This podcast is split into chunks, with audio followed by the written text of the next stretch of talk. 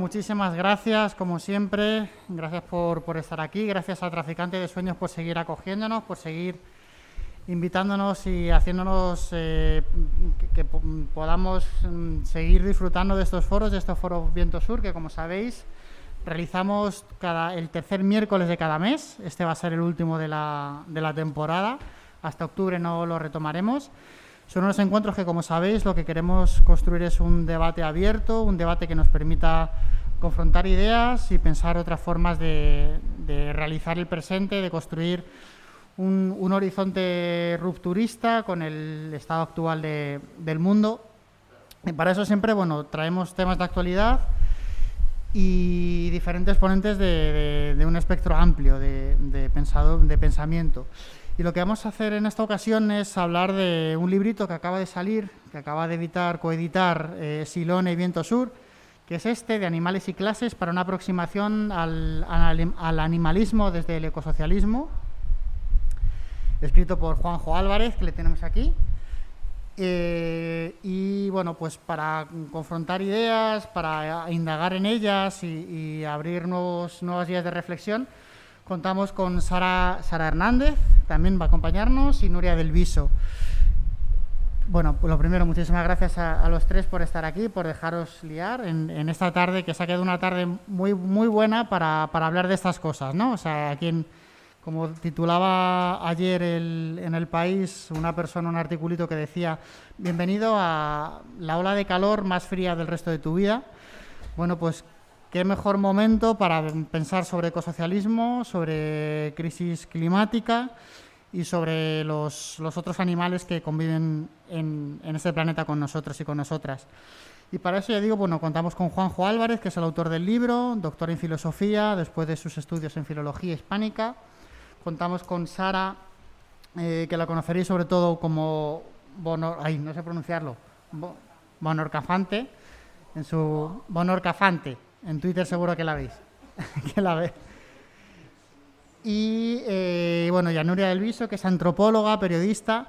Entonces lo que vamos a hacer, eh, bueno, yo soy Alberto García Teresa, que también voy a, soltar aquí un poquito de, algunas palabrillas. Y lo que queremos hacer al principio es una, una, pequeña exposición. Cada uno y cada una va a hablar de estos, de los temas que tenemos que, contenidos en este libro que ahora Juanjo nos, nos pondrá, nos dará unas líneas maestras y a continuación lo que queremos es debatir y sobre todo lo que queremos también es contar con vosotras y con vosotros para que sea realmente un debate enriquecedor y que no, desde esta tarima que siempre impone demasiado, nos impone también a nosotras desde hablar desde aquí, bueno, pues poder construir un, debate rico. Bueno, eh, este librito, antes de nada, os cuento, ah, eh, es una apuesta de Viento Sur por retomar también un, un tema que es el animalismo, eh, los vínculos de la ecología social, el ecosocialismo y el animalismo, que ya trabajamos en Viento Sur hace unos cuantos años en estos dos números, el 125 y el 126. Como sabéis, la revista Viento Sur se vertebra alrededor de un contenido central que le llamamos plural, y eh, en este caso se llamaba Los otros animales, vida o mercancía, y este plural se, mm, lo coordinaron Antonio Crespo Masí y Jorge Richman, y fue tanta la, cantidad de material que se consiguió y de tanta calidad que se hizo un segundo número ampliando ese plural. Entonces, bueno, el 125 y el 126, como sabéis, en la web de Vientosur, www.vientosur.info, podéis acceder al contenido completo en libre acceso de todos los números de Vientosur, incluido el actual, y también podéis comprarlo en papel por si queréis apoyar el proyecto, y también ahí podréis enlazar eh, a todo el resto de contenidos y de libros que se han ido publicando. También siempre está aquí en, en, Traficante de Sueños, siempre tenemos, tenemos todo el material. Bueno, pues eh, lo que pretende Juanjo, y ahora nos va a explicar, en el fondo en este, con, este librito, es eh, dotar de un marco teórico común, e imbricar tanto objetivos como estrategias del animalismo y de la ecología social o del ecosocialismo, que son dos ámbitos que en principio desde fuera deberían estar unidos, pero que en la práctica eh, a veces son incluso hasta contrapuestos. Eh, lo que realiza Juanjo es aquí una, exploración sistemática muy rigurosa de todos los puntos de fricción, de todos los desencuentros, pero también, que es lo más interesante, también las vías de diálogo que se construyen. Él lo que busca es encontrar las ideas y las herramientas que a través de unos análisis muy detallados, muy, ya digo, muy, muy sistemáticos, en los que puede dotar de una teoría práctica que, permita al animalismo tener una orientación ecosocialista y poder caminar juntos y juntas en, hacia ese horizonte. Un horizonte de izquierda revolucionaria, un, horizonte marxista, marxista revolucionario, pero que en, ningún momento pues eh, pierde el pie de los aspectos concretos, de los, eh, de los enfoques hiperespecíficos que en el animalismo en determinadas ocasiones eh, bosqueja. Eh, el libro está escrito con mucha soltura, Juanjo además sabe muy, muy hábilmente ir soltando ironía y, bueno, unos ciertos anclajes que nos van a permitir avanzar en el, en el libro, que ya digo que tiene un análisis muy certero y que sabe incidir en las supuestas disonancias para resolverlas y agruparlas dentro de ese marco de, ese marco de crítica sistémica. Eh, bueno, sin más, Juanjo, cuéntanos que, de qué va este libro. Bueno, pues gracias por la presentación, gracias a Viento Sur una vez más eh, y a Traficantes que nos acoge. A ver, yo como ya he escrito el libro, pues igual ya bastante turra, así que digamos que, no sé, un poco abreviando, eh, sí que, bueno, me acordaba un poco preparando esto que en realidad cuando yo empecé a llegar a los temas de antiespecismo, eh, yo de alguna manera era un antiespecista, bueno, más o menos espontáneamente, no espontáneamente, pero bueno, había ido llegando hacia allí, pero yo no tenía ninguna intención eh, de hacer, eh, de ponerme, remangarme con este asunto. Es más, me resultaba bastante molesto. Eh, recuerdo en 2019, así como parte del anecdotario, en 2019, cuando estaba todo el movimiento climático juvenil, sorpresa, yo ya no era joven, pero eh, la gente joven tenía esta historia y eso era un vector de politización, pero al mismo tiempo de un conflicto muy, muy, muy duro. Y yo recuerdo que compañeros jóvenes me plantearan, oye, ¿cómo hacemos y tal? A ver, el viejo este que lleva aquí una temporada algo sabrá, algo habrá pensado. Y yo, no he pensado nada de eso. No le, veía, no le veía la potencialidad y no veía la manera de salir del atasco. Entonces, eh, de alguna manera, como bueno, esto se queda reducido a la parte de, un comportamiento moral, es decir, de un yo no voy a consumir carne, no voy a hacer según qué cosas, ¿no? Pero me costaba mucho ver la potencialidad política de esto. Eh, y a mi pesar tuve que empezar a ponerme con ello, pues porque eso, porque había compañeras que estaban pidiendo echar un cable y vamos a pensar un poco esto, ¿no? Entonces empezamos a pensarlo, eh, de aquello salió un primer artículo en, Viento Sur que está por ahí en, en, la parte en el Viento Sur electrónico, y a partir de aquello empecé a darle más vueltas y, a pensar sobre todo en los dos obstáculos que yo veía para que esto empezara a ser un tema con una eh, tratado con una cierta potencialidad política, porque el problema de esto es que si te quedas en lo moral, eh, te quedas también en la parte más impotente. Es decir, lo moral es perfectamente legítimo, pero eh, si hablamos de destruir la industria cárnica, eso no se hace con principios morales. Si hablamos de transformar normativa, eh, hablamos de transformar planteamientos sociales, eso no lo puedes hacer desde principios morales. Tienes que ser capaz de dimensionarlo políticamente, ¿no? Y ahí había dos problemas, en mi opinión. El problema es que, por así decirlo, la casa madre de, esta, de este tema es una teoría de la naturaleza razonablemente entendida y ahí la línea histórica siempre ha ido vinculada con la atención a los límites de la naturaleza, a lo que, al proyecto que el ecologismo en sentido amplio, con las mil ramas del ecologismo, poder presentar, pero había un conflicto durísimo y sigue habiéndolo, que es luego os cuento como otra, otra anecdotilla. Eh, y luego el otro problema es que había una parte en la que ese, ese posicionamiento moral legítimo acababa eh, trasladando una imagen de los animales no humanos que estaba completamente distorsionada, ¿no? Es decir, estas cosas que han ridiculizado muchas veces al animalismo eh, y que yo creo que no son parte del antiespecismo en general, pero a veces han estado ahí, pues eso, eh, es decir, los eh, animales no humanos como sujetos políticos autónomos, los, animales no dotados de lenguaje, no dotados de capacidad de... difícilmente pueden ser sujetos políticos autónomos entendidos tal cual, si no somos capaces de matizar eso, ¿no? Y de, entenderlo desde las capacidades de los distintos animales no humanos. si no, tratar de proyectarlo y extenderlo como si fuera exactamente homogéneo a los animales humanos, pues no tiene ni pie ni cabeza. Eso no funciona, ¿no? Entonces, eh, eso tiene que ver con cómo está estructurado el libro. Con un tercer punto que es el de, si queremos darle proyección política a esto, lo importante, una de las claves fundamentales es qué sujeto político puede realizar las transformaciones necesarias quién lo hace, ¿no? Eh, no se va a producir solo, no se va a producir espontáneamente. Entonces ahí las discusiones que buena parte marcan el librito, que, es un libro tampoco muy amplio, pero que son la discusión con la izquierda, con lo que viene siendo la izquierda, la izquierda marxista, que enlaza también con una teoría de la naturaleza, que es la que yo intento que nos permita enlazar con un ecologismo y un ecosocialismo, eh, digamos, como, como esa casa madre, y con la parte de eh, una investigación científica que es muy muy sólida, que lleva décadas haciéndose y que sí te da eh, una mm, bueno pues una descripción razonable de las capacidades de los animales no humanos y que también matiza bastante, que creo que eso Nuria va a tocarlo un poco, las supuestas omnipotencia de las capacidades de los animales humanos, ¿no?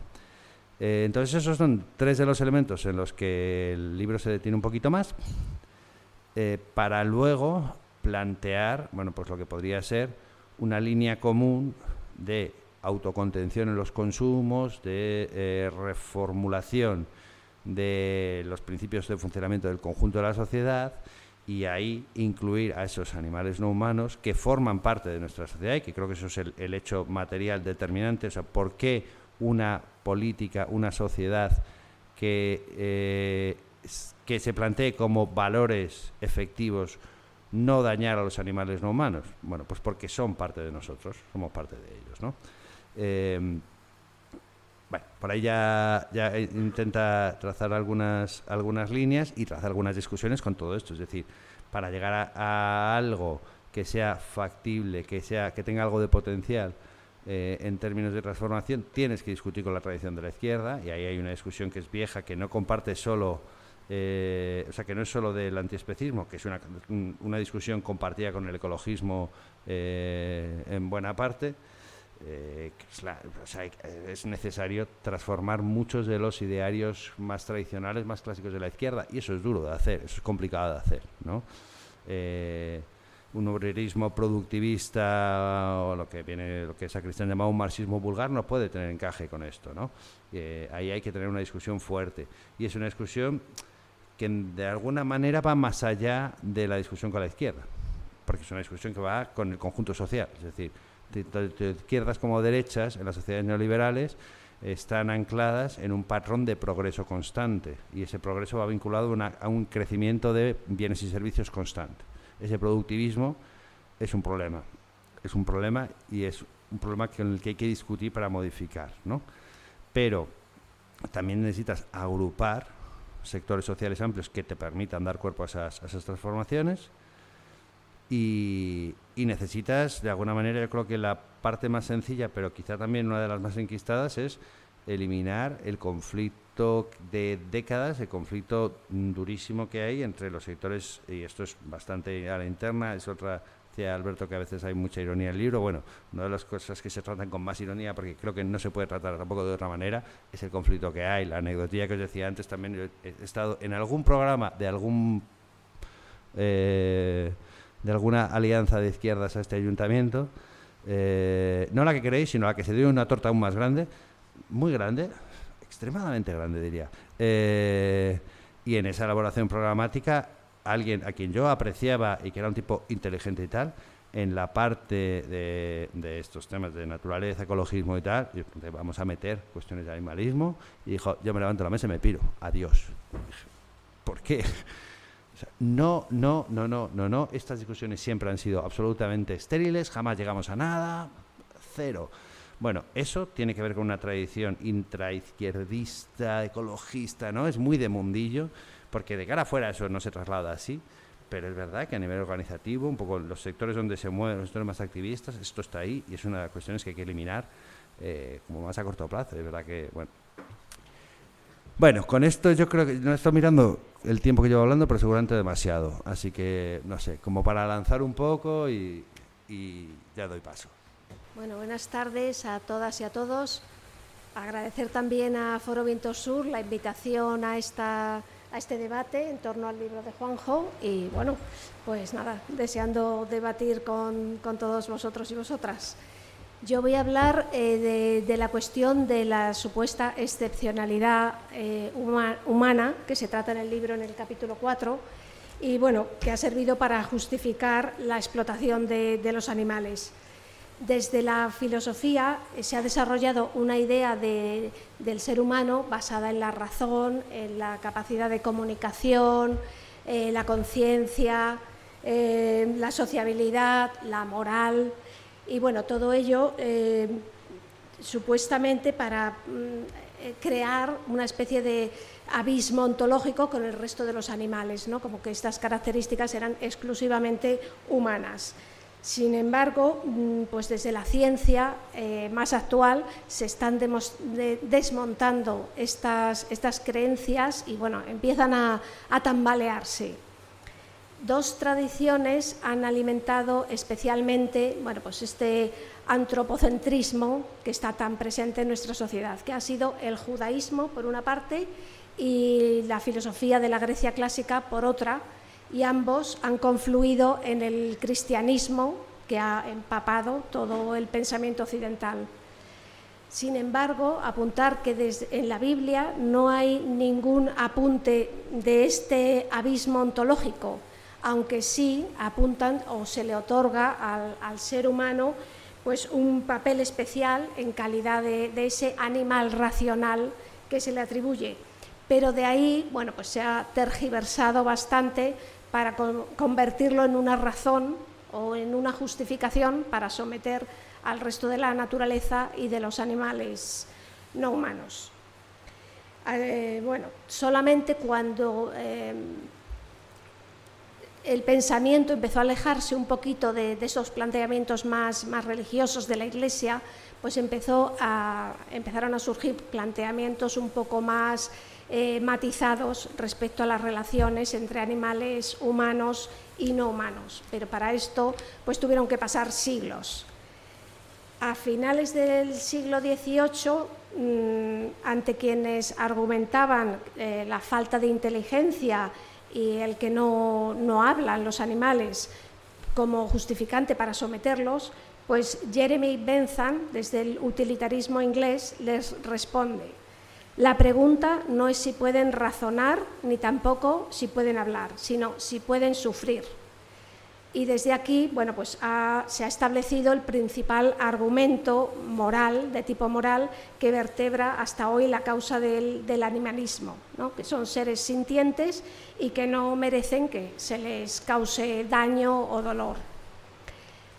Ya yendo a la ciencia, pues eh, se está demostrando que ciertas capacidades que creíamos exclusivamente humanas, bueno, pues no son así, ¿no?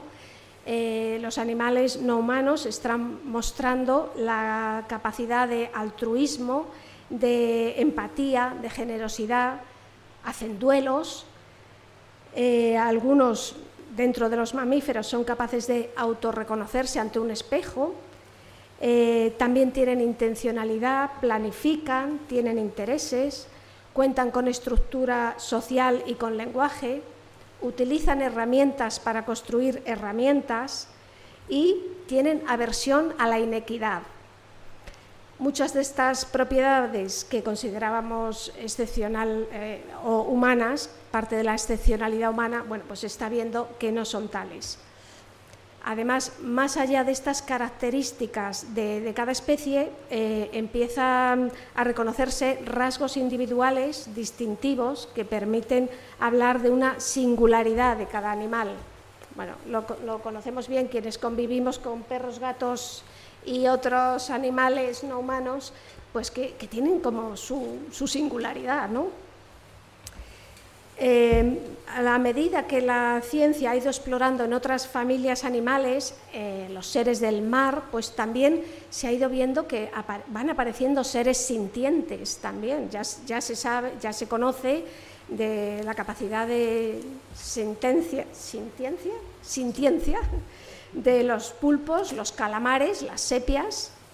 Bueno, eh, muchos eh, y muchos habréis visto el documental famoso de lo que un pulpo me enseñó, que bueno, a mí la verdad es que me sorprendió muchísimo y también pues me, emocionó, ¿no? Eh, de modo que nos quedan muchas, mucho por conocer sobre las capacidades de los animales no humanos e incluso más allá, ¿no? como están mostrando las investigaciones en el mundo vegetal de, de Stefano Mancuso, que incluso habla de inteligencia vegetal. Bueno, todo este cúmulo de investigaciones está totalmente transformando nuestra comprensión de las capacidades de los animales humanos y no humanos y hace evidente que la naturaleza humana no es radicalmente distinta de la, del resto de los animales, ¿no? sino que hay una continuidad biológica, cognitiva, emocional. Y en este sentido va también la Declaración de Cambridge sobre la conciencia de los animales humanos y no humanos, que firmaron en 2012 un grupo muy selecto de científicos, entre los que estaba Stephen Hawking, y que afirma que las estructuras cerebrales responsables de los procesos que generan la conciencia en los humanos y en otros animales son equivalentes. Bueno, en definitiva, no se trata de ver quién es superior a quién ni de seguir creando jerarquías, sino de reconocer que ciertas capacidades atribuidas al ser humano pues, no son exclusivas de éste, eh, tampoco son iguales estas capacidades, sino que hay como una eh, continuidad evolutiva. Recordar que la diferencia humano-animal es construida y que conlleva una carga de poder, marca quiénes son eh, sujetos o quienes merecen una consideración moral y quiénes no. La buena noticia es que como construcción social, pues también es cuestionable y sus límites pues, pueden variar. Todo esto para hablar de la investigación realizada en animales. Ahora vamos al, otro animal, el animal humano, eh, que también eh, desde la ciencia pues, está desmontando un poco su supuesta eh, racionalidad, ¿no? que era base de esa excepcionalidad. ¿no? Actualmente la neurociencia ya está cuestionando algunos de, esos mitos, como por ejemplo el del binomio pensamiento-emoción.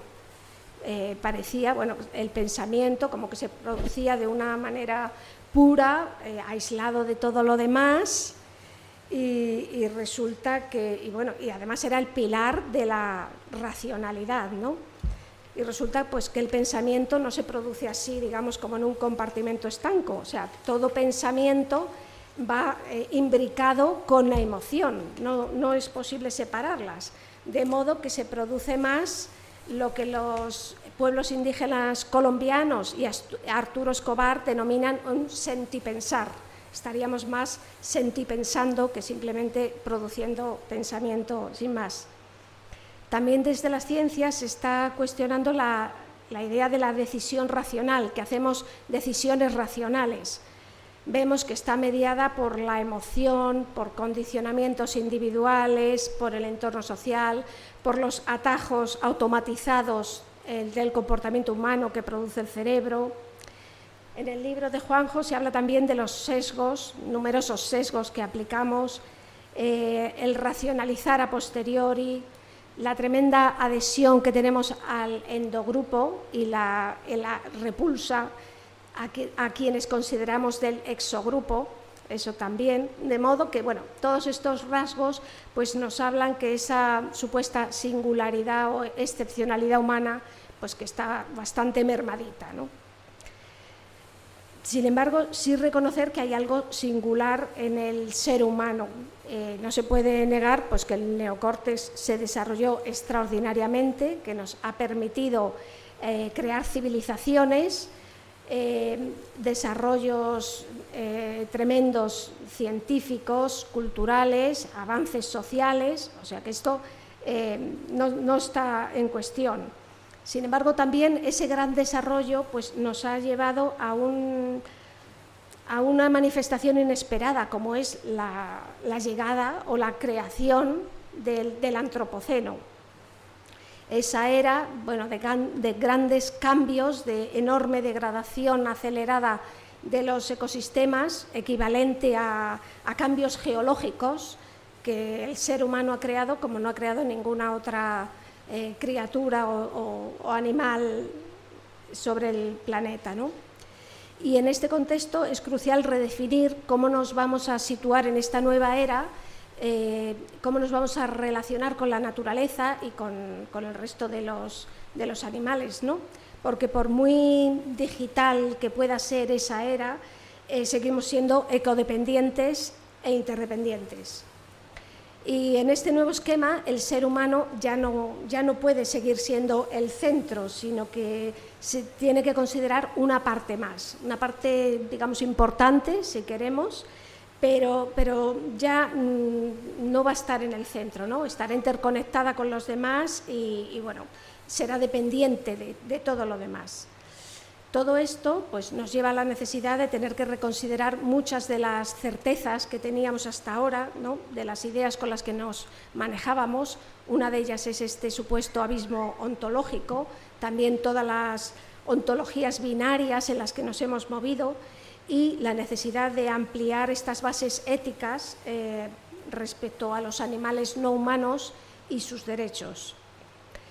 Hay distintos autores y autoras, eh, junto con los pueblos indígenas, que sostienen que para navegar en este antropoceno, pues el ser humano necesita aprender a convivir con el resto del mundo natural y con los animales no humanos, ¿no? con otras especies que, que han llamado algunos autores especies compañeras, estas especies con las que establecemos intercambios, simbiosis, ayudas, y que Donna Haraway, por ejemplo, habla de ensamblajes de especies, de diferentes especies y de elementos abióticos, ¿no? agua, oxígeno y demás.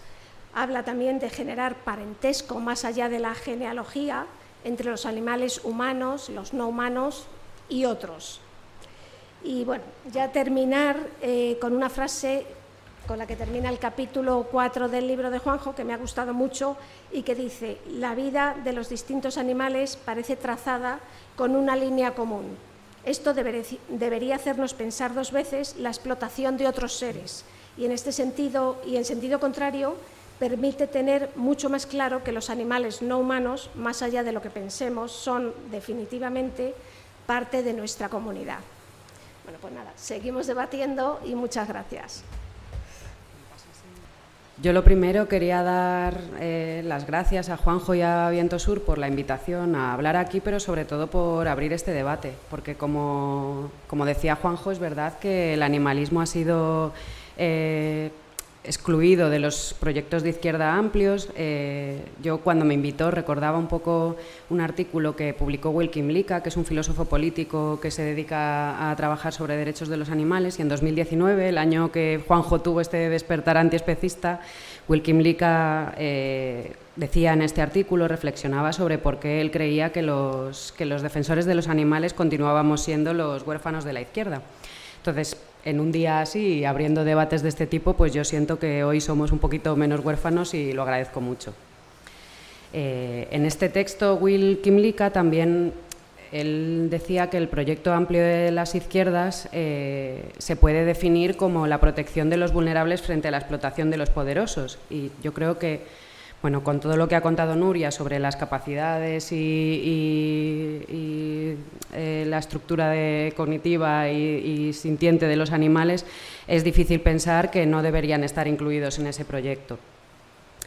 Yo creo que a día de hoy, además, eh, como que esto se articula mucho en torno a algo que ha ido atravesando todas las intervenciones, que es la crisis ecosocial, porque estamos inmersos en un momento de eh, crisis que pone en riesgo nuestra existencia en el planeta y también la existencia del resto de habitantes del planeta, que son el resto de animales y el resto de especies.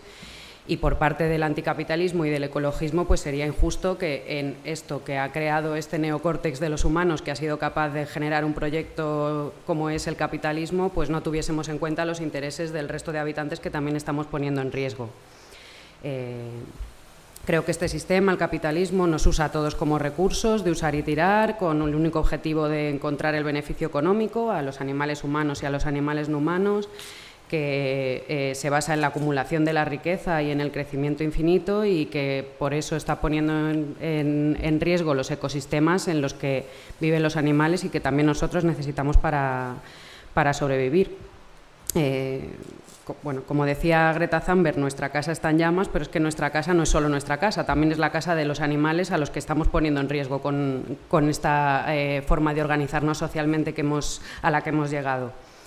Creo que por parte del animalismo, eh, pues con esta situación actual eh, es indispensable que se, que se, tenga una perspectiva ecologista también, porque no, no tiene mucho sentido pensar en los intereses de los animales, en la defensa de los animales y en la posibilidad de que tengan una vida digna si el planeta es inhabitable y si los ecosistemas que sustentan la, eh, capacidad de vivir en el planeta están devastados y, no pueden vivir ni ellos ni nosotros. Entonces me parece que esa mirada hay que incorporarla. Creo que además, dado que el enemigo es tan poderoso, porque el, capitalismo pues, eh, es muy difícil de vencer. Como decía Juanjo, hace falta eh, una articulación social amplia y buscar todas las alianzas posibles para intentar luchar contra él. Eh, y creo que además el ecologismo y el animalismo, aunque tienen puntos de fricción y tienen conflictos que no creo que sean irresolubles, pero es evidente que los hay, pero creo que también se pueden buscar áreas en común. Yo creo que la punta de lanza de esas luchas en común, con todo lo que se sabe a día de hoy, debería ser la industria ganadera. Eh, porque eh, ya desde el 2006, cuando la FAO lanzó este informe de la larga sombra del ganado, eh, se sabe que tiene un impacto devastador en los ecosistemas y, que, todo lo que está contribuyendo a la crisis climática.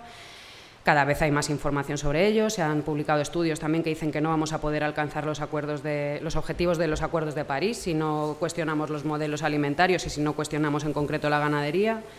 Eh, hace poco lanzó el Ministerio de Consumo este informe sobre los impactos del consumo de los españoles y no sé si, le habéis echado un ojo, pero el área que con mayor diferencia eh, tenía un impacto ecológico era la alimentación y lo que la disparaba era la ganadería, sobre todo el consumo de carne. Eh, entonces, como que esto hay que, hay que pensarlo desde el ecologismo, pero además desde el anticapitalismo y desde el animalismo, pues los que son las víctimas directas de ese sistema que nos está perjudicando a todos son los animales. Eh, y con una mirada anticapitalista que cuestione la propiedad privada y la mercantilización de la vida hasta los extremos que está llegando ahora, es difícil no pensar en la mercantilización tan salvaje y tan brutal que sufren los cuerpos de los animales, que eh, se convierten ellos mismos en, productos consumibles para que los consumamos los humanos. Eh, Creo que además desde esta mirada anticapitalista y que une también el ecologismo y el, animalismo, pues otros de los vulnerables a los que habría que proteger también son los trabajadores de esta industria. Eh, los trabajadores de esta industria fundamentalmente son los de los mataderos, que es el área que necesita más mano de obra humana. Eh, y a mí me parece sorprendente que a veces cuando se habla de proyectos de transición ecosocial y de transición justa, se tenga en cuenta a otros sectores industriales que, tienen, eh, que hay que desmantelar porque tienen grandes impactos ecológicos, como son la minería y como es la industria automovilística y otras, eh, siempre pensando en que los trabajadores de estas industrias puedan tener salidas dignas y puedan tener salidas justas y que no se piensen los trabajadores de los mataderos, que además trabajan en condiciones muchísimo más precarias. Eh, tanto económicamente como en cuestión de horarios, como incluso poniendo en riesgo su propia vida, porque trabajan en cadenas que lo que se dedican es a matar eh, con instrumentos peligrosos, a velocidades de vértigo para conseguir que, sacar la producción al ritmo que está estipulado eh, y que, bueno, tiene, ese trabajo además tiene una parte que todo esto otro que he dicho igual podría ser mejorable si, viviésemos en otros sistemas y si mejorásemos sus condiciones, pero es que hay una parte que es indisoluble del trabajo de los mataderos, que es que su trabajo consiste en matar animales que quieren vivir y se resisten. Y eso tiene un impacto psicológico y un impacto emocional que, no se puede disociar de ese trabajo en muy buenas condiciones que se realice. Eh, creo que además es un sector de trabajadores especialmente vulnerables, de hecho suelen ser migrantes, muchas veces en condiciones irregulares, pues porque, mm, mi opinión, nadie quiere realizar ese trabajo, entonces los únicos que lo aceptan es los que no tienen otras alternativas a las que poder dedicarse. Eh, entonces, bueno, como que creo que en estos planes de transición ecosocial justa con mirada en los trabajadores, en los animales y en los ecosistemas, habría que pensar también en esto y en qué salida hay para ellos. Eh, bueno, creo que como el enemigo es tan poderoso y la industria es, eh, Juanjo comenta en el libro, ¿no? como que es la cuarta económicamente más grande en España.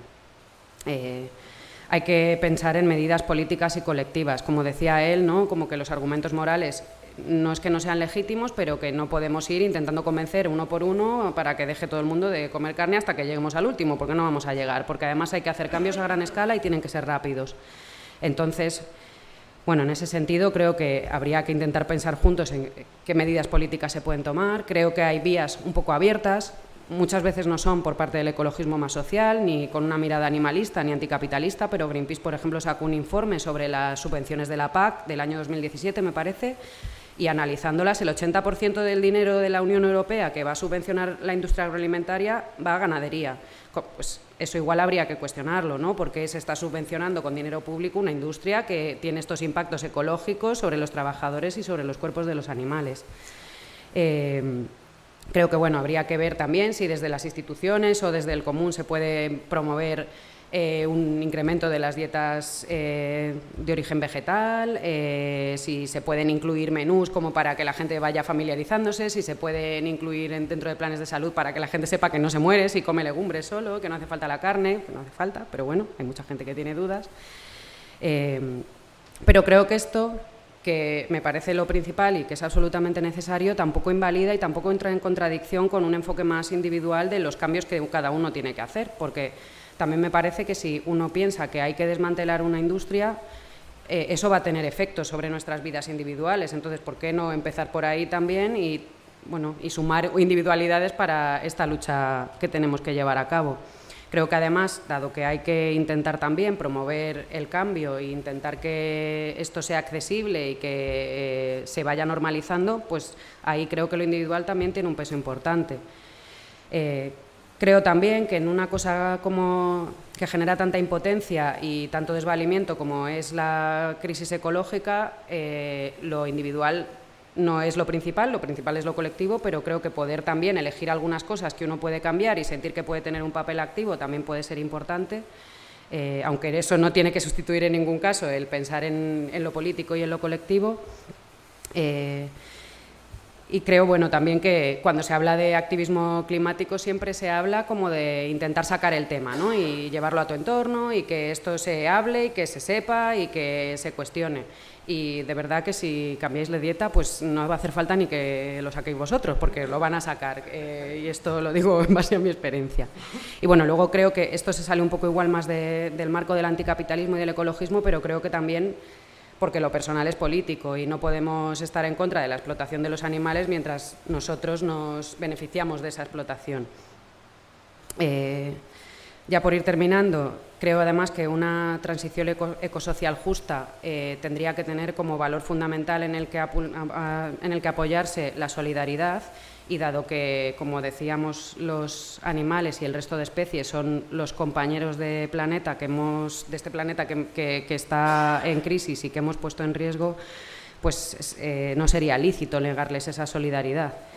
Y creo además que, bueno, como decía Nuria antes, ¿no? que tenemos una jerarquía y una relación de poder sobre ellos, que es la única justificación que a día de hoy hace que continuemos eh, pues, explotándolos, porque no hay ninguna razón que se pueda aplicar a los animales que no se pueda aplicar también a otros colectivos humanos. Entonces, si volvemos a esto que decía Wilkin Blica, de que eh, el objetivo amplio de las izquierdas tiene que ser proteger a los vulnerables de, la explotación de los poderosos, pues es innegable que hay que tener en cuenta también a los animales.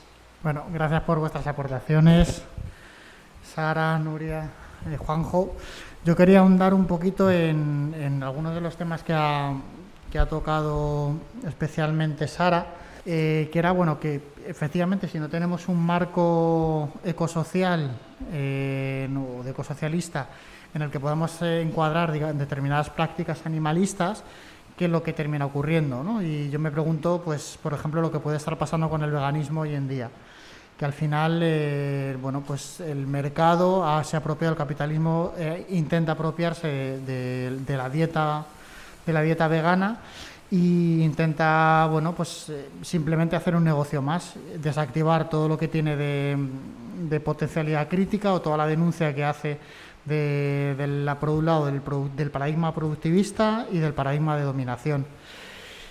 Eh, efectivamente, bueno, pues eh, medidas reformistas bienestaristas o incluso directamente, pues como sabemos, el, tener dietas, el, productos veganos de alimentación vegana al alcance de la mano, eh, que facilita muchísimas cosas, se permite que, mucha gente pueda mm, enfrentarse a, un cambio de dieta sin, bueno, más fácilmente pero al mismo tiempo cuando encontramos que esos productos están en los supermercados, cuando en grandes superficies, cuando la misma empresa, pensamos en empresas españolas cárnicas, de, la industria cárnica, te, te, ofrece un producto de explotación animal por un lado y luego otro producto vegano, al final vemos que el dinero sigue yendo, que el capitalismo sigue fluyendo.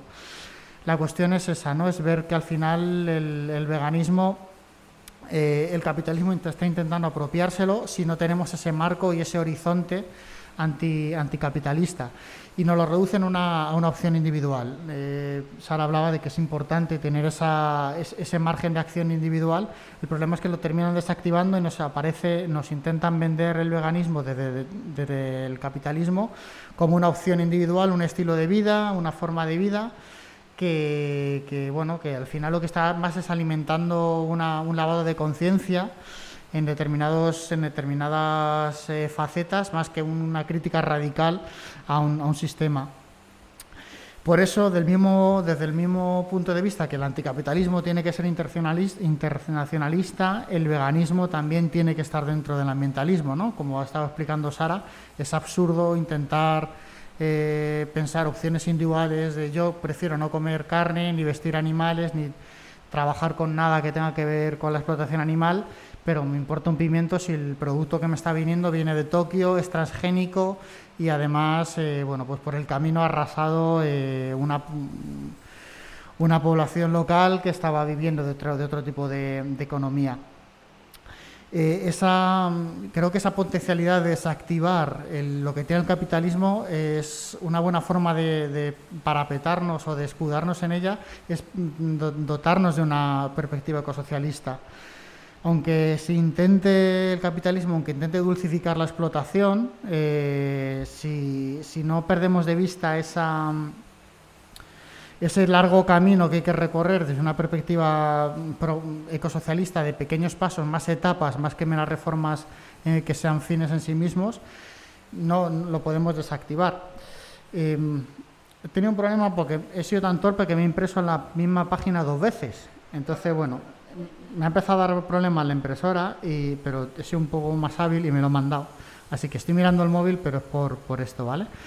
Em, me parece además muy importante em, no perder la perspectiva antiespecista cuando estamos haciendo trabajo, como, bien, muy, bien explicado Sara, eh, trabajo de, ruptura, ¿no? O políticas de ruptura cuando dejamos a veces también de lado eh, a los otros animales que somos nosotros mismos.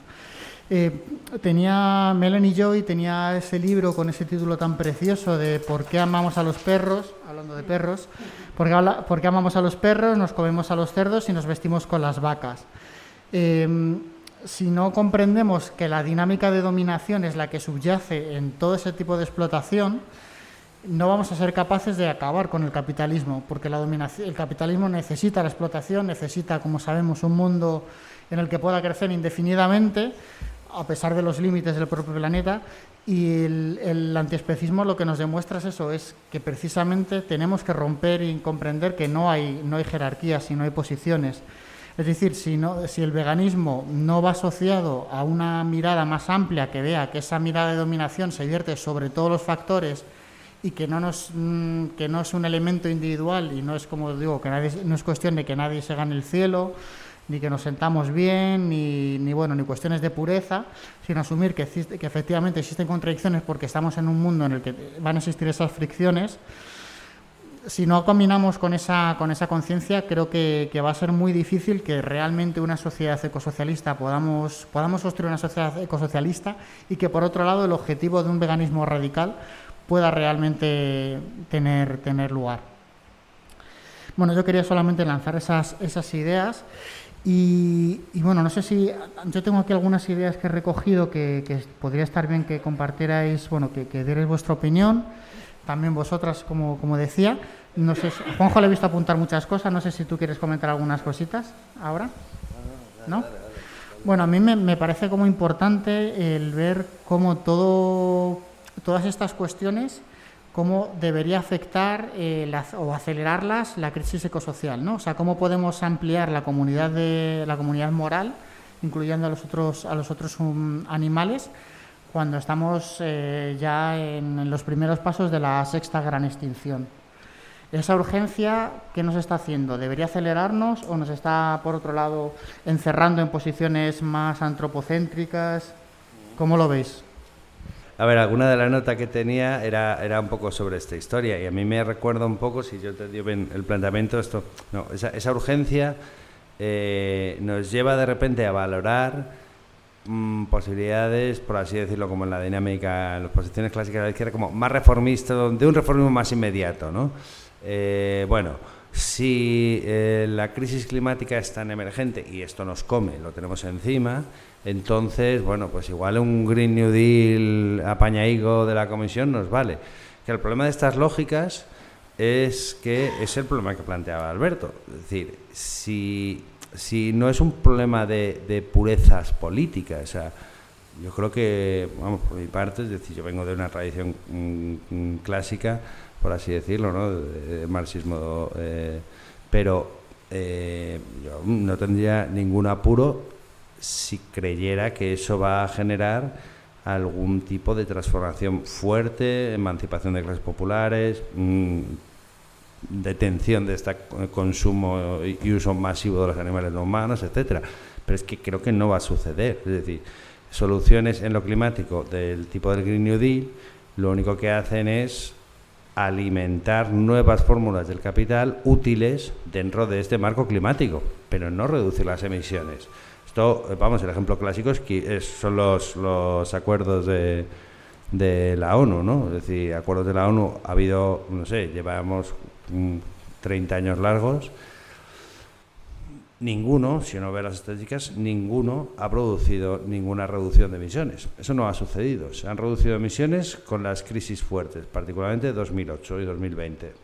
Chao. Fuera de eso no hemos reducido emisiones porque las políticas del capital, tampoco las del capital amable, reformismo y tal, tampoco producen. Y en este sentido pasa un poco lo mismo. Es decir, si sustituimos el consumo de carne por hamburguesas veganas, pues seguiremos reventando el Amazonas para producir más soja, seguiremos con un sistema de eh, transporte mundializado de mercancías y seguiremos cargándonos la biodiversidad. Entonces habremos matado un cerdo menos, que no es despreciable, si no fuera porque todo lo demás sigue yéndose al tacho. ¿no? Ese, es, el, problema de fondo. No que no queramos así o que queramos aferrado a nuestras propias posiciones políticas, sino que no parece haber una alternativa real que mediante medidas blandas sea capaz de producir una reducción sistemática, eh, una transformación sistemática de lo social en ningún ámbito. ¿no? Eh, bueno, yo quería, quería decir que eh, ahora mismo estamos, digamos, como en una, la encrucijada entre esa tendencia a una mayor explotación, una mayor explotación de los, de los recursos de la naturaleza, de los bienes del mundo natural, incluidos los animales, y, la, digamos, la oportunidad, entre muchas comillas, que presenta la crisis ecosocial para hacer una verdadera transformación a fondo y en esa transformación eh, pues, mm, en, una dirección más ecosocialista, pues mm, deberíamos revisar pues los digamos los, ejes de dominación y ver también cómo hay un, nexo común entre diferentes causas entre el, animalismo el feminismo y la lucha anticolonial o el antirracismo ¿no?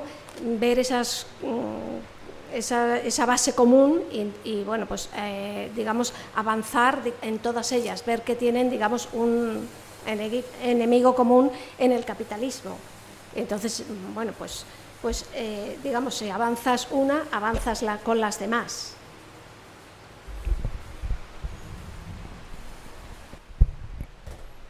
O sea, a mí con esto lo que me pasa siempre es que yo creo que en el objetivo último estamos todos de acuerdo. Mi problema es como que no veo que se plantee a día de hoy para llegar hasta esa sociedad ecosocialista donde no se exploten animales y tampoco personas y respetemos la naturaleza. Yo el Green New Deal creo que puede tener contenidos muy diferentes y creo que de hecho hay propuestas muy diferentes y que una cosa es el de la Unión Europea y otra cosa es, por ejemplo, una de las pensadoras ¿no? que ha influido muchísimo en las propuestas que hay en Estados Unidos es Naomi Klein. Y hace poco, bueno, Nuria y yo compartimos un club de lectura ecologista que nos hemos encontrado hoy aquí.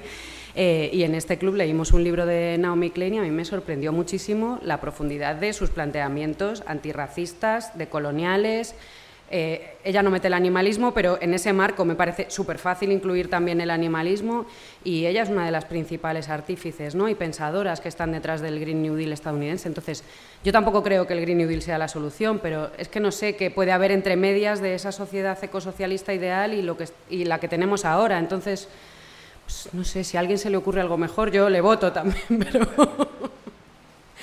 me parece que igual una de las cosas que se, y de hecho creo que es una de las cosas que propone, por ejemplo, Naomi Klein, es como intentar dotar esas herramientas que son transicionales, que no son el objetivo último de los contenidos más revolucionarios posibles, e intentando que realmente vayan eh, cambiando un poco ese marco de dominación.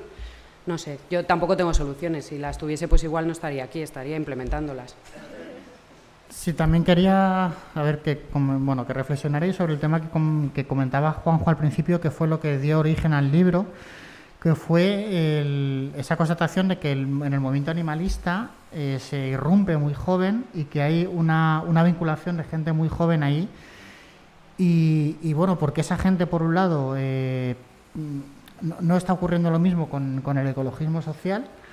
Y por otro lado, cómo, a ver, cómo esas carencias teóricas ecosocialistas podrían llenar eh, un activismo que ya digo que a lo mejor es muy visceral, ¿no? O sea, el animalismo es algo que, en cuanto te documentas un poquito, ves cuatro documentales, te rompe el alma tres veces y, miras un poquito más allá de tu ombligo, eh, es algo que cae por su, por su propio peso.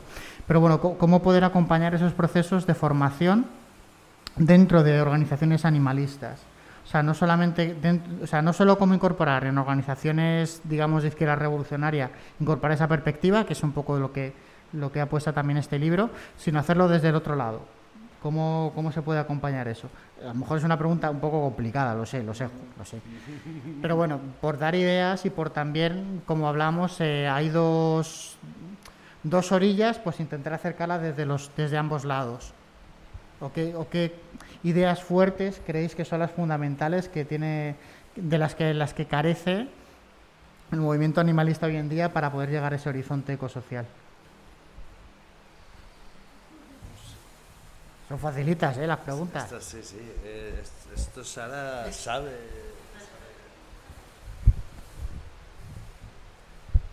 O sea, es que Tampoco tengo respuestas claras porque pensando en las organizaciones grandes animalistas están completamente despolitizadas. Entonces ya no es que no tengan un planteamiento ecosocialista, es que no tienen un planteamiento anticapitalista tampoco y, muchas veces tampoco ecologista. Entonces, a mí lo que me parece que sería lo he dicho ya, ¿no? Como un área que podría aglutinar y que a lo mejor podría empezar a acercar movimientos y que podría haber como una intersección ahí que podría empezar a politizar o a plantear otras cuestiones es la ganadería industrial, pero ahí me parece que los deberes no son solo para el animalismo, que desde el ecologismo social hay mucho que hacer también, porque si planteamos campañas contra la ganadería intensiva, que lo que son es una promoción de la ganadería extensiva, no se va a unir ninguna organización animalista. Si escribes un artículo de la promoción de, o sea, en contra de un macromatadero, hablando de las bondades de la matanza del cerdo en el pueblo, que eso lo he leído, no se va a unir ninguna organización animalista, ni yo tampoco, la verdad. O sea, que me parece que igual si queremos también que haya un frente común, hay que pensar que necesitan los animalistas, pero también que necesita hacer el ecologismo social y el anticapitalismo para que pueda haber realmente una convergencia y que te puedan escuchar a lo mejor en otros planteamientos que yo creo que son que son fundamentales y que son básicos y que, eh,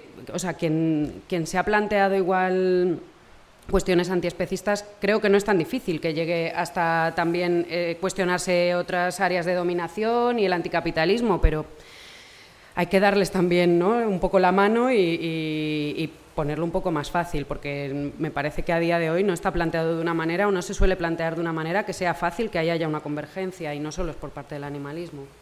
A ver, yo aquí estoy también un poco como Sara, no sabría muy bien decir qué en concreto. Eh, sí que tenía, cuando preparaba estas historias, la, sensación de que en buena parte lo que faltaba era una propuesta que saliera de esos marcos que ya estaban enfrentados entre sí. Entonces, bueno, orientémoslo de otro lado, eh, de tal manera, porque creo que uno de los límites es que eh, las orientaciones que venían trabajándose en, esta, en estas líneas eh, por así decirlo, han saturado. Es decir, a quien podían llegar ya han llegado. Entonces, o lo planteas desde otras posiciones o esto se va a quedar ahí. Y ahí lo importante era eh, plantearlo desde posiciones que sean mucho más eh, potencialmente capaces de mezclarse, de colaborar con otra cosa, que creo que en realidad es como la necesidad del periodo. Es decir, esto es o sea, decir, estamos en un, en un periodo como de, de, derrota general de los movimientos antagonistas y por lo tanto lo que hace falta es retejer eh, y dar potencialidad. Y esto en el ecologismo se nota muchísimo, muchísimo. Es decir, el ecologismo está como en el vector de seguir siendo algo sectorial, pequeñito, por lo tanto, es decir, algo de un rinconcito, los verdes, los ecologistas, los tal, a eh, saltar de ahí y convertirse en algo que sea capaz de tener un proyecto social amplio, ¿no? Donde ya no hace falta que tú seas muy sensible con los pájaros ni que te preocupe particularmente la climática, sino que el, ecologismo, vamos, lo que planteo desde el libro del ecologismo, sea capaz de hacer una propuesta amplia en la cual tú desde ahí eres capaz de hablar de vivienda, de transporte, de, de generar un nuevo imaginario colectivo. Eso es lo que habría que, creo, habría que ser capaces de hacer desde posiciones antiespecistas, es decir, imaginar, ser capaces de imaginar un escenario social, un horizonte social en el cual los animales humanos están integrados. ¿no? Eso es un poco... ¿Cómo hacerlo concretamente? Es decir, cómo dar esos primeros pasos que al final siempre son, bueno, complicados. Cuando decía yo, yo he mencionado expresamente el, ese Green New Deal europeo como sinónimo de ese reformismo imposible. Habrá que hacer medidas reformistas en algún momento pero medidas que sean capaces de activar otras cosas, es decir, eh, mm, reformas que van más allá del mero contenido de la reforma, que impulsan una transformación, ¿no? Creo que por ahí pueden ir algunas, algunas de estas cosas. Bueno, yo quería abrir también y que nos dierais opiniones o lanzaréis preguntas, también las que estáis aquí. Hola, soy sí. Bueno, primero muchas gracias Juanjo por el libro y a todas las ponentes, ha sido muy interesante. Quería justo eh, un par de más más una reflexión que una pregunta, ¿no? Pero me lanzo ya la primera reflexión. Em, una, precisamente, por ejemplo, eh, el caso concreto del, Green New Deal este de la Comisión Europea, me acuerdo que eh, hablamos una vez con una persona que estaba en la plataforma de Por Otra PAC, como por lo que ha, PAC, lo que ha comentado Sara, ¿no? De que de cuánto dinero va ahí. Y eh, este chico eh, ya nos decía, o sea, como que los objetivos que se ha puesto, que ya son moderados, podemos decir, del propio Green Deal, o eh, sí, Green Deal, de von der Leyen, ya no se van a llegar ya solo por las emisiones que va a, generar de más la propia PAC. Entonces, claro, es como, eso ya sí es, es poco, pero si ni siquiera dentro del propio marco, que es la Unión Europea, no se llega hasta ahí, entonces como que es una lucha, es como, bueno, por lo menos que eso que decís que aunque sea poco y queremos llegar más allá, es que ya nace muerto, digamos, ya solo por, por esta parte, ¿no? Eh, y luego, eh, sobre unas cosas que, que, habéis comentado también, de que creo que, ¿cómo decirlo? El tema, el tema muy concreto que habéis comentado, ¿no? De, por ejemplo, de, este de las hamburguesas vegetales, que puede parecer una cosa menor o tonta, pero creo que no lo es, porque creo que hay veces que hay ciertas reflexiones que no es que sean, no son falsas de por sí, pero que hay veces que que funcionan como bloqueos que ya nos dicen, vale, no hace falta ir por ahí. Me explico. Este caso de, bueno, vale, sí, ok, dejo de comer carne de, del Burger King, pero bueno, de todos modos, Burger King me está vendiendo... Estoy siendo cancelado por Burger King. Hay otro. A ver, Sí, se oye. se oye. Sí, me, me estoy como perdiendo. Ese con el ventilador se lleva el audio y no sé qué pasa. Bueno, no sé qué ocurre. Em, entonces, como, claro, lo que viento se llevó, como el viento sur. Bueno, como... eh, da igual que yo deje de comer, o sea, si empecé a comer la conversación del Burger King, me como la vegetal, como eso tiene otro tipo de impactos, eh, es como, bueno, es que el capitalismo vende esto, pues ya ni siquiera me voy a plantear eh, cambiar mi dieta porque, o sea, y no digo, no digo que sea evidentemente el planteamiento que tengáis, pero que creo que, que la carne en concreto está, eh, muy, está estudiado de sobra desde hace décadas y lo vemos, como ha dicho la, la gente vegana, lo vive en su día y creo que con el caso de Alberto Garzón hace poco lo vimos, que es una cuestión que culturalmente nos afecta mucho y que creo que sí es verdad que pues habrá empresas de- capitalistas que ganarán dinero haciendo Beyond Burger o lo que sea. No es el plan ideal, pero sí que tenemos que empezar a movernos. Entonces, si evidentemente hay que aportar ¿no? como una visión más radical, ir más allá y pues hacer esas hamburguesas de garbanzos ¿no? hechas aquí en local y no hechas no sé dónde, quemando tal. Pero, por ejemplo, con el tema de la soja, casi toda la soja del Amazonas viene es para alimentar animales. Entonces, ya estás haciendo un... O sea, es como, vale, ok, pero va a ser mucho menos. Es como, ya es una victoria, aunque sea dentro del propio marco capitalista. No, o sea, creo que no es un juego de suma cero, que lo que dejes de comer por aquí no vaya a afectar por otro lado. Creo que sí que hay, aunque sea, insisto, como para empezar a mover, porque creo que los bloqueos culturales son tan grandes para empezar ese cambio que, que estas, este tipo de. Estas ideas a veces creo que sirven un poco para. No ideas O sea, estoy exagerando, estoy ridiculizando, o sea, estoy. ¿No? Em, nos pueden servir a veces como dentro de movimientos sociales y creo que se ve bastante habitualmente y que es uno de los muchos motivos por los que estas uniones no surgen, ¿no? Para que desde, desde digamos, la izquierda más tradicional enseguida se encuentra, ah, bueno, ya está este comiendo abogado, ¿de dónde vienen esos aguacates, no? Y es como, bueno, pues vamos a verlo, pues vamos a, pues, pues igual resulta que no te que sentir tan mal si miras los números, para empezar, luego ya está. Esa era mi, mi reflexión más que pregunta.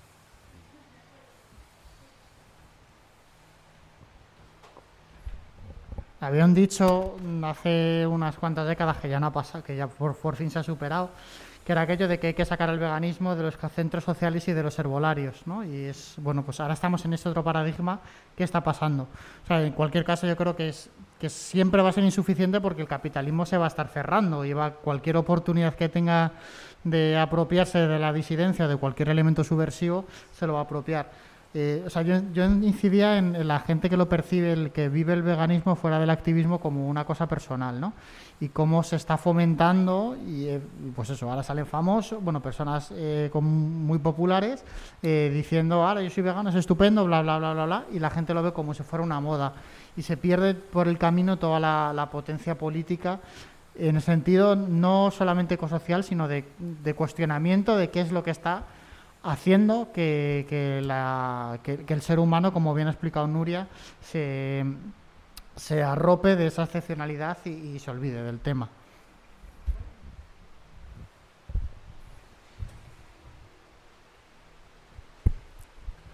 Es que estaba pensando cuando te escuchaba Alberto con esto de que la gente que vive un cambio de dieta como un asunto individual, eh, es verdad que puede haber veganos y los hay que, que lo plantean como una opción más y como un estilo de vida, pero creo que eso muchas veces se hace más desde el otro lado, que de hecho siempre te dicen, ¿no? Como, bueno, tú come lo que quieras, pero a mí no me cuestiones. O sea, creo que eh, muchas veces se vive más como un estilo de vida individual y como una decisión personal desde la gente que no, que no quiere cuestionarse eso, que como decía Ignacio, tiene un factor cultural tremendo y creo que no solo es un tema capitalista, que hay un tema de género ahí también importantísimo, que hay un tema de estatus social, ¿no? Eh, bueno, estaba pensando en esto de, no, sé- qué pareja de famosos eran los que se iban a comer un entrecot cubierto de oro hace poco.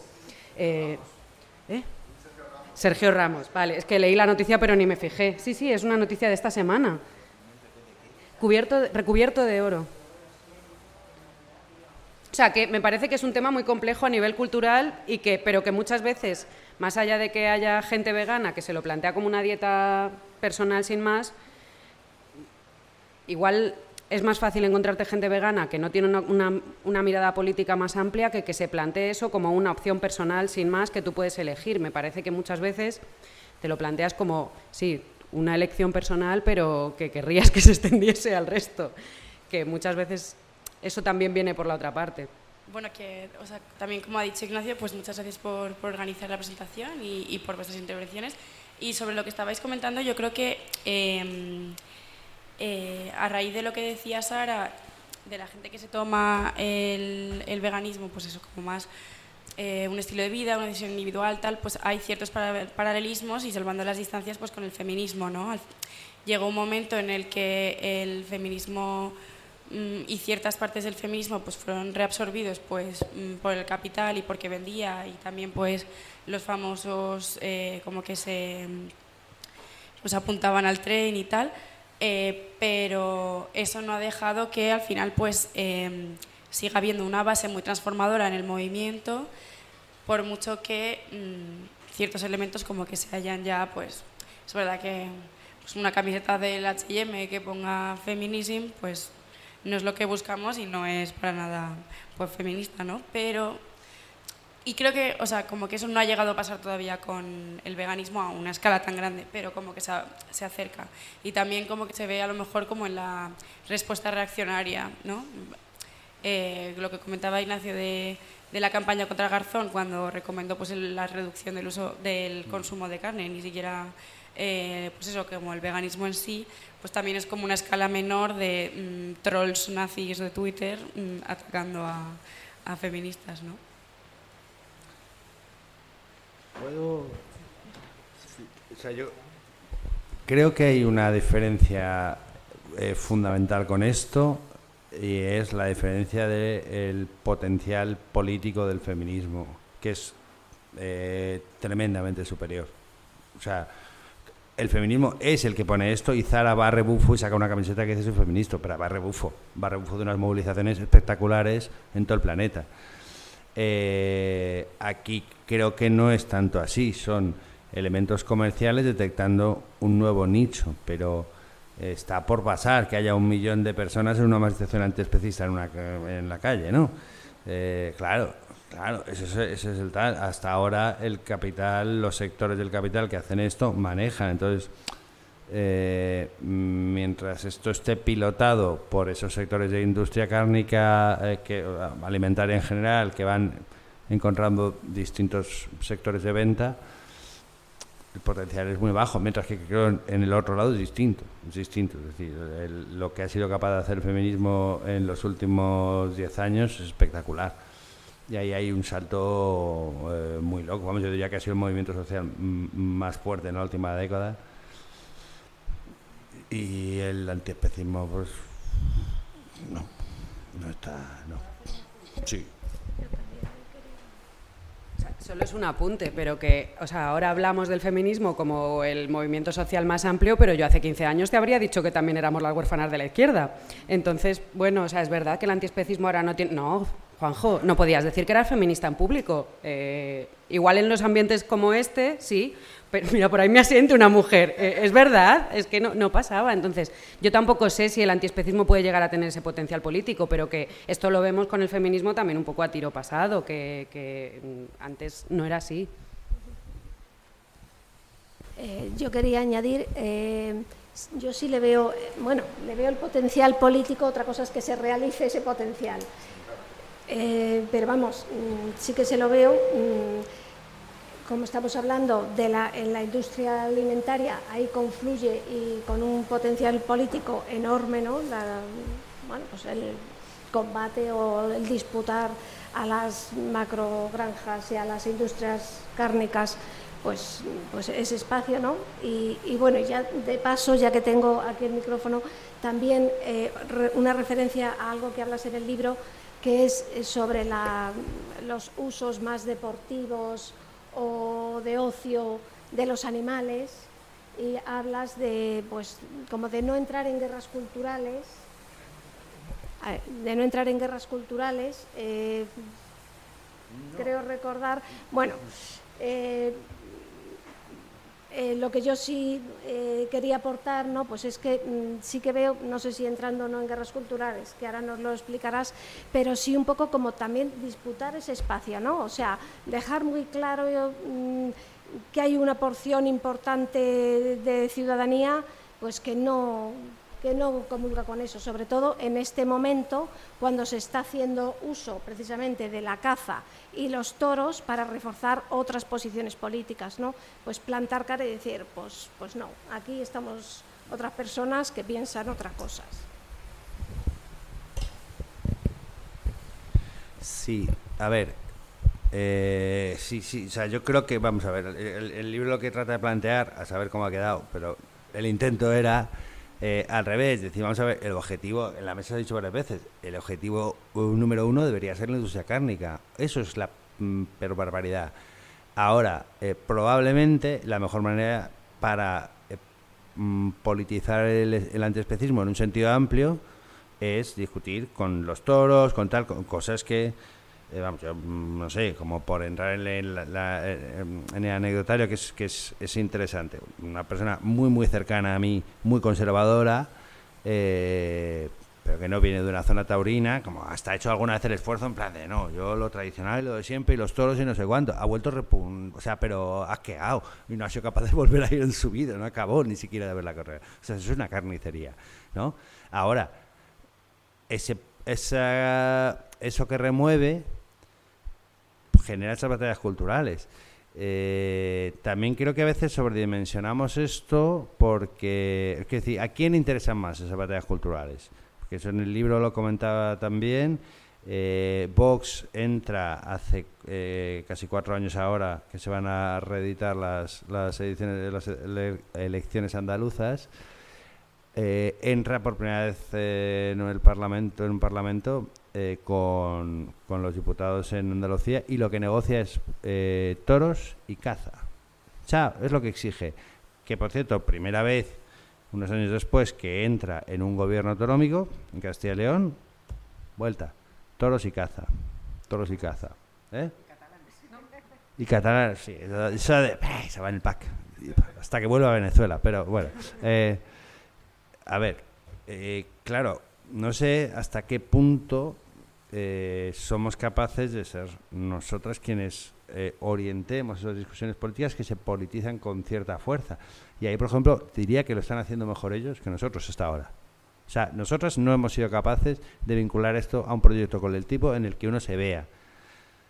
Eh, y para ellos esto efectivamente está funcionando. O sea, para esos sectores conservadores, a ver, en Andalucía todavía ahora mismo hay sectores bastante amplios de caza. Pero en Castilla y no caza nadie no caza casi nadie. Cazan eh, las élites, es un divertimento de élites, pero esta historia como de caza a la antigua, de, yo, soy, mi familia es de origen castellano, sí, mi abuelo cazaba, pero en los años 50. O sea, eso ya a nadie se le ocurre, se con los capoetas por conejos, muy poquita gente. Em, no se politizan porque sea una práctica suya, se politizan porque lo reivindican en ese entenderse como una sociedad eh, que de alguna manera renuncia a esta innovación todo el rato, renuncia a esa innovación social que les descoloca, que ahora el feminismo, ahora los LGTBI, ahora trans, ahora no sé qué, ahora no, yo voy a ser lo de siempre. Y ahí donde se, se identifican esos sectores conservadores y conservadores reaccionarios, ese discurso entra bien y en el fondo ahí les da igual no haber pisado una plaza de toros en su vida porque tiene ese valor simbólico que se vincula mucho más que eso. Eso es lo que quizás hasta ahora no hemos sido nosotros capaces de hacer. También porque en buena parte lo tiene más fácil porque ellos remiten a un pasado que sí existió y que no es tan antiguo. Pero eh, para nosotros es un pasado que, es, una, es una opción, es un referente que hay que inventar. Claro, eso, es más complicado. Pero sea como sea, lo cierto es que eh, ese vínculo con otro imaginario social posible no lo tenemos aún, ¿no? Y esa es la, yo creo que es una de las claves, ¿no? Ah, sí. Ah, no sé si... Un apuntín pequeño, pero sí, sí comentas en el, en el libro que el, sí, que la posición antitaurina están creciendo muchísimo. Creo que hablas de unos porcentajes elevadísimos, ¿no? Sí, sí.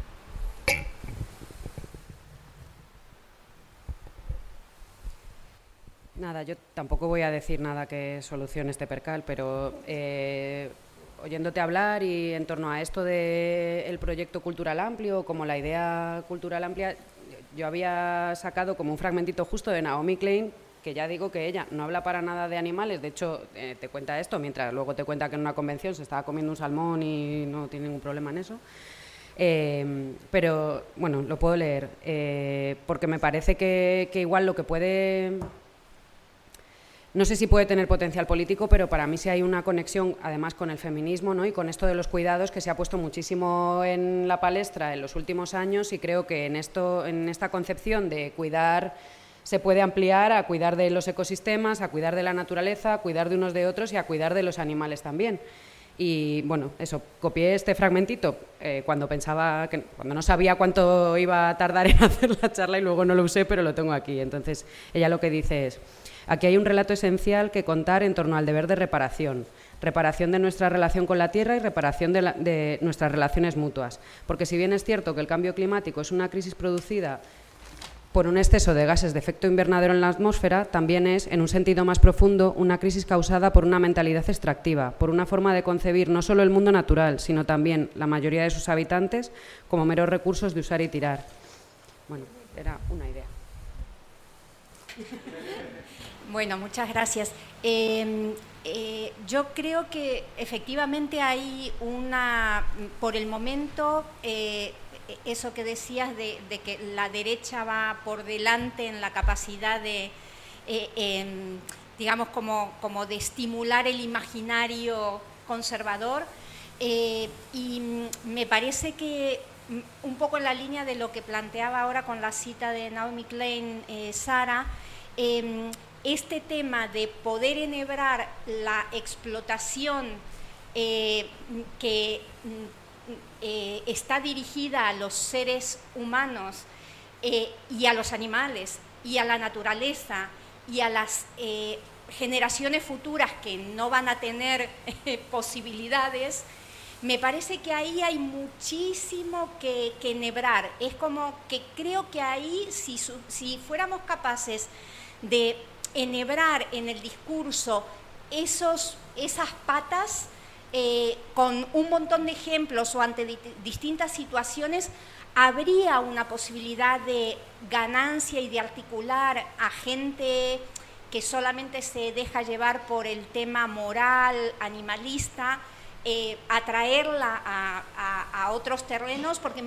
yo sinceramente desconozco, no estoy en contacto con gente animalista eh, solamente desde el punto de vista moral, pero intuyo que debe ser gente eh, que no eh, tiene una vinculación directa con sectores explotados, de humanos explotados, no sé cómo, no lo sé, digo como cosa mayoritaria, no digo que no haya algunas personas de extracción humilde o de origen obrero en esos sectores, pero me da lo que yo intuyo y lo que conozco tiene que ver más con sectores de capas medias o incluso medias altas a veces.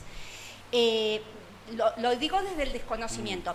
Y lo que sí eh, conozco gente de mm, origen mm, campesino o obrero que tiene muchísimo rechazo al animalismo por eh, esta división tan tajante que hacen entre humanos eh, y no humanos y hay en general eh, experiencias de bastante desprecio hacia em, eh, las condiciones humanas. Como que hay un foco puesto en los animales, como sin em, tender puentes o incluir eh, temas que tienen que ver con la injusticia para los seres humanos. Entonces, conozco gente como que potencialmente podría ser gente que podría ser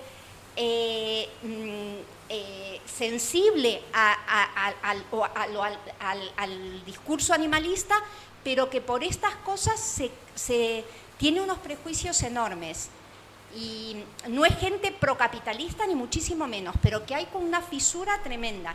Y vuelvo a repetir, me parece que en esto del imaginario, el poder enhebrar la, explotación humana con la explotación animal, con la explotación de la naturaleza y con las generaciones futuras, tendría que ser algo que tendríamos que poder articular eh, casi siempre para poder eh, atraer a, estos puentes.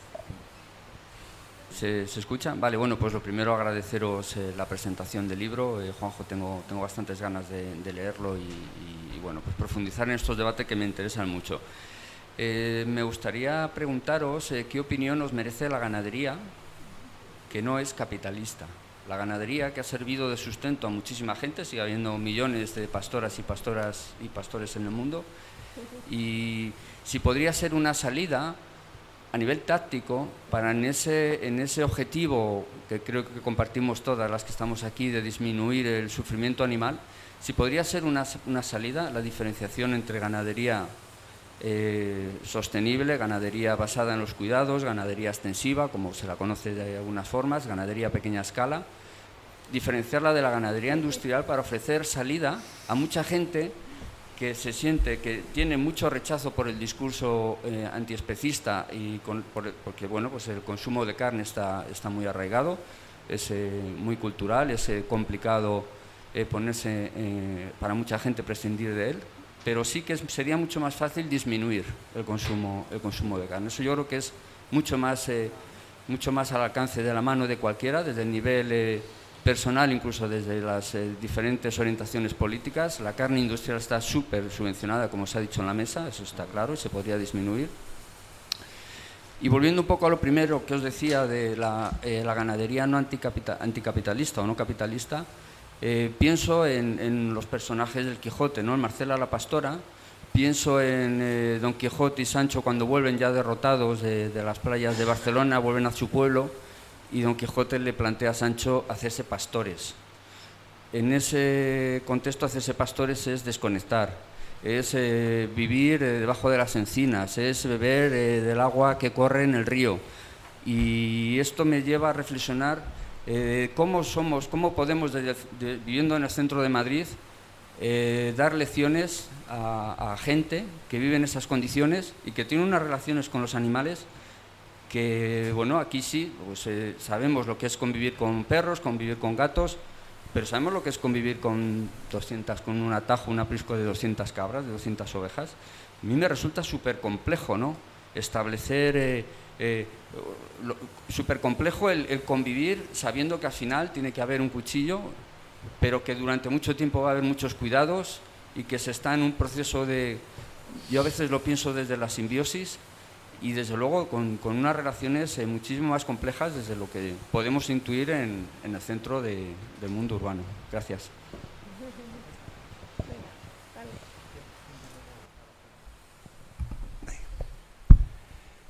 A ver, empiezo por el final. Eh, o sea, quitando una cierta romantización eh, de, de, toda esta historia del pastoreo, de, de las referencias a Cervantes y tal, Cervantes eh, es siglo XVII, eh, siglo XVII todavía están vivos, eso es parte de mi formación en el Pleistoceno medio cuando empecé, eh, todavía están vivos todos los tópicos medievales de, de, de, del o sea, creo que no está hablando literalmente, o sea, no, no se trata de eso, ¿no? Ahora, yo no he convivido con 200 ovejas, ni con 300, ni con 3. Eh, personalmente, lo que mmm, creo es que no hay mmm, ningún motivo para convivir con ovejas y que si al final, como decías tú mismo, está el cuchillo, pues entonces esto no puede ser una simbiosis. Esto no es una simbiosis, es una relación parasitaria, que es distinto. Eh, yo esto, la transición de un mundo que come carne masivamente a uno que deja de comerla, no parece fácil. No parece fácil. Salvo que mañana nos hagamos todos eh, de esos budistas o de alguna rama hinduista de la que no consume, no sé, no es, no, no es fácil de ver, la verdad. Eh, entonces, no sé, o sea, quizá es una cuestión, eh, que decir, por ejemplo, campañas que apoyaríamos, como la de Garzón, ¿no? Es decir, que nos parece una campaña razonable, no está diciendo dejemos de comer carne. Ahora, nos parece bien reduzcamos el consumo de carne? Pues en buena parte por parte de estas reformas, reformas no reformistas que te llevan a ir a más allá de esto. Eh, a mí me cuesta. O sea, planteado así tal cual, ¿defendería la ganadería extensiva? A mí me cuesta. Eh, implica matar animales, particularmente en ganadería, es decir, que, que, incluso hay ciertos consumos animales, eh, los animales, lo que decía antes de, de ¿no? la capacidad de sufrir, no todos los animales tienen la misma capacidad de sufrir. Cuando hablamos de ganadería hablamos de, eh, en general, de los animales evolutivamente más evolucionados que más sufren, que más miedo tienen al llegar al matadero, que, o sea, a mí me cuesta, francamente. Eh, y luego, sobre lo que planteabas, yo no sé hasta qué punto son sectores realmente. Creo que hay algo de tópico ahí, en esos sectores de clases medias. Ah, también pensemos eh, que en buena parte hay enormes sectores de clases populares que están profundamente, profundamente despolitizados ahora mismo y que en ese vínculo, con ese, con ese posicionamiento moral, se, se, bueno, pues se encuentran y, se bueno y de alguna manera legitiman un modo de vida que no es algo punible en sí. El problema es que carece de potencial político, pero no es, no es para nada algo criticable, diríamos. No sé qué os parece. Pues yo entre bueno las simpatías animalistas, pero la, el alma ecologista, la verdad es que la cuestión es compleja, pero yo sí trazaría una división importante entre la, explotación más capitalista, intensiva de los animales y la, eh, bueno, la explotación en, digamos, familiar de los animales. A mí me parece que sí que hay una diferencia importante y a lo mejor no muy coherentemente, pero yo sí aceptaría una ganadería familiar máxime con el, bueno, pues eh, es un sector, uno de los pilares de los sectores eh, rural, del sector rural, ¿no? Máxime con los problemas que hay ahora mismo de despoblamiento de la España vaciada. Mm, bueno, yo ahí como que hacer como un compromiso, un poco mm, con dificultad, pero yo creo que sí que se puede hacer una división clara.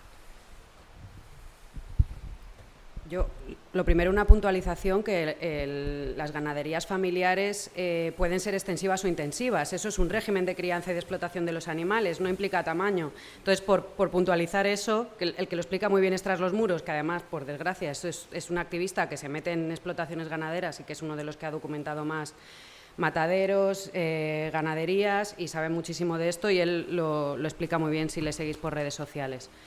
Eso por puntualizar. Luego, a mí me cuesta, o sea, como dice Juanjo, como una reforma puntual en una transición hacia otro modelo, eh, pues igual que otras, ¿no? pensando en que el no es el objetivo último, pero pensar también que el rural y que las ganaderías extensivas no están atravesadas por el capitalismo me parece que también es un poco romántico, ¿no? que, que creo que quien cría animales para venderlos, pues hombre, algo de sistema productivo también tiene y yo decía antes, me parece que hay algo intrínseco en convertir a los animales en productos que eh, no es ni familiar ni una relación de cuidado.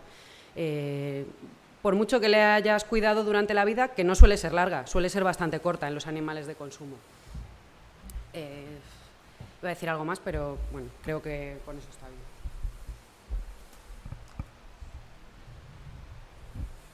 Tenemos tiempo para tenemos tiempo para una última pregunta, una última cuestión, o si queréis hacer alguna reflexión final vosotras. Sí.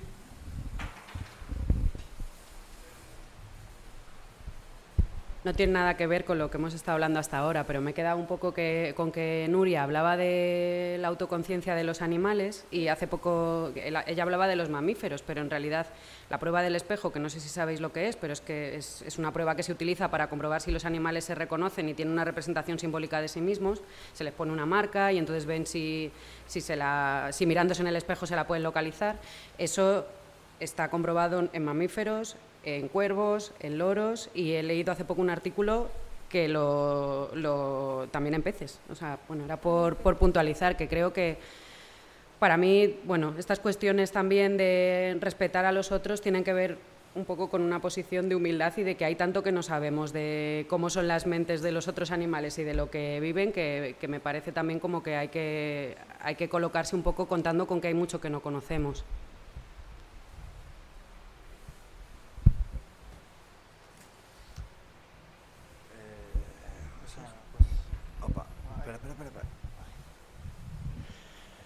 Bueno, pues nada más. Muchísimas gracias a todas, a todos por venir. Gracias Sara, Nuria, Juanjo por estar aquí. Gracias por vuestras aportaciones. Bueno, allí tenéis el libro. Sabéis que la revista Viento Sur también la tenéis abajo y todos los números, todos los contenidos y mucha más información la tenéis en www.vientosur.info, donde podéis seguir, seguir también la información de estos foros.